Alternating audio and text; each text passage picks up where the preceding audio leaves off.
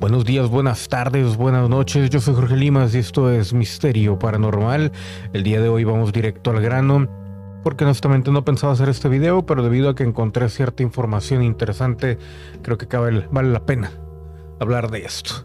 Vamos a empezar con... A ver, tengo aquí para que vean los de YouTube. No, tengo, no estoy seguro. A ver, vamos a ver. Permítame un segundito. Lo que están viendo aquí esta, en la pantalla es la foto, las fotos de unos presos que tuvieron un, pues no sabemos si llamarlo encuentro cercano o qué fue, porque hay dos versiones, pero lo que están viendo es el salpullido, es la consecuencia de haber visto este, este aparato luminoso que no sabemos todavía si calificarlo de objeto volador no identificado. Bueno, de objeto volador no identificado sí es, pero de calificarlo de extraterrestre no lo sabemos. Y es lo mismo que dicen los presos. Ahorita les voy a decir de dónde es y les voy a contar la historia, pero quiero que vean las consecuencias. Y no solamente estamos hablando de que si seres de otro lado o de aquí mismo, el punto es de que independientemente de dónde sean, no siempre la gente se debe de confiar a que, ay, sí, como la película de, es la única que me viene a la mente el Día de la Independencia o Independence Day, donde estaba el grupo de personas acá, de que bienvenidos y bienvenidos. Hay que tener mucho cuidado con todo esto porque realmente, se los juro, yo soy más de, de, la teoría de que hay buenos y malos, por lo que me ha tocado. Pero tanto Dr. Greer, que dice que son buenos, como acá Tom DeLong de To the Skies and Future y no sé qué. y, el, y, el, y, todo, todo el Pentágono dicen que son malos, pero pues es la excusa para llegar, para recibir dinero de, de los impuestos de los, de los americanos yo estoy en un punto medio, un punto no, no sano tampoco, pero vamos a hablar de esto el día de hoy. Y es que, ¿qué fue lo que sucedió y dónde? Resulta que presos de una cárcel en Inglaterra denuncian que un ovni aterrizó en el patio y les dejó salpullidos rojos en sus cuerpos. El 24 de junio de 1947 es una fecha memorable y ocurrió el primer avistamiento en la era moderna. Kenneth Arnold, de 32 años, experimentado piloto civil, observó desde su avioneta un extraño objeto en el cielo cerca del Monte Rainier en el estado de Washington. Pero yéndonos ya a lo que sucedió acá. En una carta a la revista de la prisión Inside Times, un recluso dijo que no creía en los ovnis y los extraterrestres hasta el día en que sucedió este evento. También agregó que el avistamiento ovni que presenció fue realmente extraño y lo dejó sin palabras. El preso está cumpliendo de condena en The Burn, una prisión del Servicio de Prisiones de Su Majestad, ubicada en Toffill, en la isla de Portland, Dorset, Inglaterra y dice lo siguiente, no creo en lo sobrenatural o en los extraterrestres de Marte, pero lo que vimos recientemente aquí en esta prisión fue realmente extraño. Y todavía me deja sin palabras. Era un día normal, todos haciendo lo nuestro, algunos estaban haciendo ejercicio y otros como yo estaban caminando.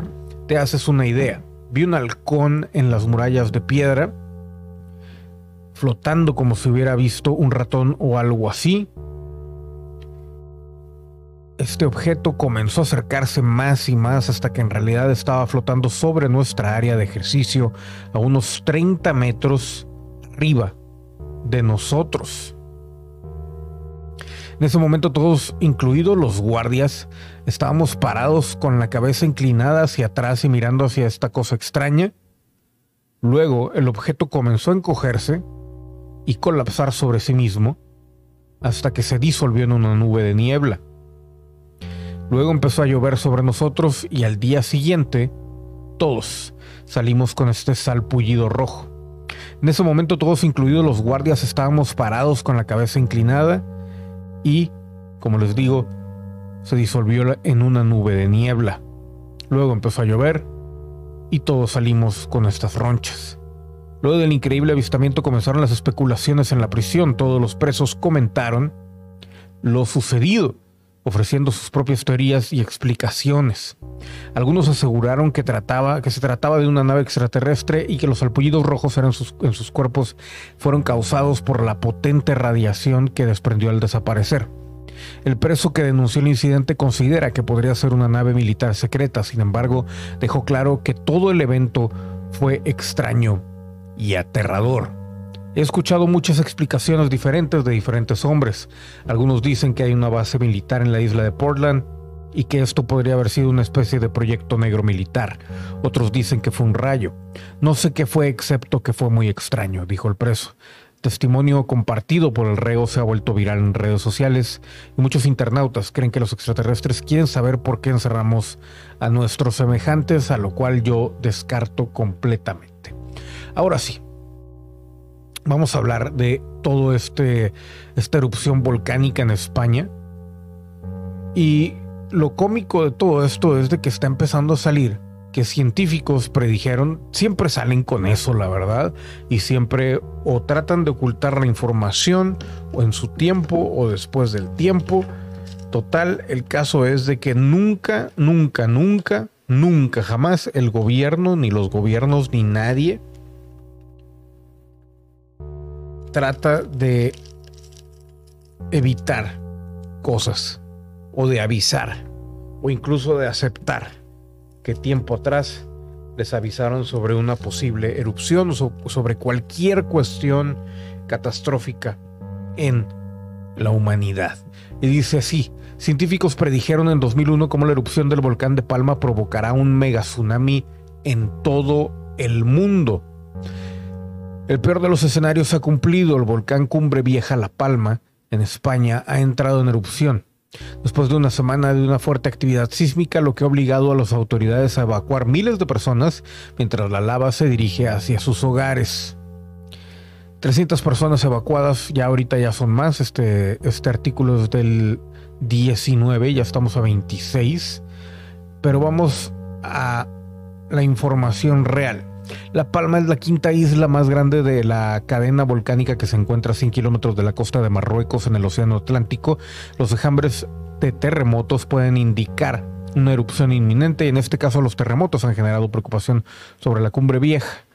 El doctor Simon Day y el doctor Stephen N. Ward de la Universidad de California explicaron en su estudio que después de la erupción de Cumbre Vieja en 1949 se encontraron rupturas en la superficie. Estas rupturas las describieron como siniestras, en otras palabras, la grieta no se detiene en la superficie. En el caso de un colapso provocado por una nueva erupción, el Dr. Day descubrió que entre 150 y 500 kilómetros cúbicos de roca podrían deslizarse hacia el océano a 100 metros por segundo. La inmensa fuerza provocada por tal deslizamiento de tierra generaría enormes olas de cientos de metros de altura que se extenderían por el Atlántico y llegarían a la costa de Estados Unidos con alturas de hasta 25 metros. Los investigadores encontraron que aunque no existe un registro histórico de un mega tsunami causado por el colapso lateral de un volcán oceánico, el registro geológico muestra una clara evidencia de su poder, es decir, es posible que los humanos modernos no hayan estado presentes para presenciarlo, pero ha sucedido y podría volver a suceder. El artículo publicado en 2001 por el Dr. Day y el Dr. Ward revela su teoría sobre cómo las olas podrían emitirse desde La Palma provocando una devastación generalizada en cuatro, continentes. En primer lugar, a medida de que la enorme cantidad de rocas y tierras se estrella contra el océano, se construye una enorme cúpula de agua que alcanza alturas de hasta 900 metros. En cinco minutos esta ola habría superado el deslizamiento de la tierra que la provocó y a 50 kilómetros de La Palma se habría reducido en altura 500 metros. En 10 minutos una ola de cientos de metros de altura se estrellaría contra las islas occidentales de la cadena canaria. Entre 15 y una hora después del evento, las islas orientales canarias serían golpeadas y las olas llegarían finalmente al continente africano a alturas de entre 50 y 100 metros, trayendo consigo una inmensa devastación y pérdidas de vida. Esta investigación provocó todo un revuelo cuando se publicó en 2001, por lo que rápidamente algunos de sus colegas minimizaron las posibles consecuencias de un colapso de la cumbre vieja. Algunos han argumentado que cualquier colapso de la cresta no ocurrirá con la fuerza descrita en el artículo y algunos postulan que un colapso ocurriría en etapas. La verdad es de que la cuestión aquí es que ya estamos viviendo todo esto. Y dice por acá otra, otro artículo un poco más cercano al día de hoy. Experto advierte que un código bíblico oculta oculto, perdón, predice que España será arrasada por erupción volcánica y tsunami. Y vamos directo a la información. Según Eric Donman, profesor asociado de la Escuela de Ciencias de la Tierra, Energía y Medio Ambiente de la Universidad de Stanford, los volcanes son complicados y actualmente no existe un medio universalmente aplicable para predecir una erupción. Un experto en profecías bíblicas asegura que la Biblia tiene un mensaje oculto que predice que España será destruida por un terrible mega tsunami. La gran catástrofe tendrá lugar después de la erupción de un volcán de las Islas Canarias, según informa el diario británico Daily Star, el youtuber Psychic T. Chase dijo que Cumbre Vieja en La Palma será la primera área del país en sentir la peor parte de la gran ola y luego afirma que llegará a la costa del norte de África. Los pasajes de la Biblia a los que se refiere el teórico dicen todos huirán, sus corazones arderán y los sobrevivientes llorarán en sus casas desoladas. Las teorías se basan en un programa de ordenador que toma secciones de la Biblia y reordena las palabras que aparecen eh, en el libro, libro sagrado, y las palabras en sí son las altas montañas, ola, marea, muerte y canario. Todo esto coincide un poco, mucha gente dice que es una locura.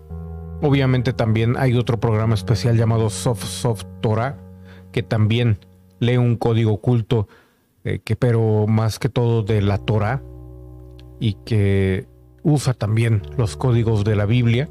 En sí, básicamente todo esto lee los libros sagrados y llega a algunas conclusiones y muchas de estas cosas, al menos en, el hebreo, en el libro realmente más conservado y menos manipulado que la Torah, sí ha tenido algunas cuestiones en las cuales eh, se han vuelto realidad, como por ejemplo lo de Donald Trump, palabras sueltas, y también ahí parece que mencionan este, este gran tsunami antes del fin de los tiempos.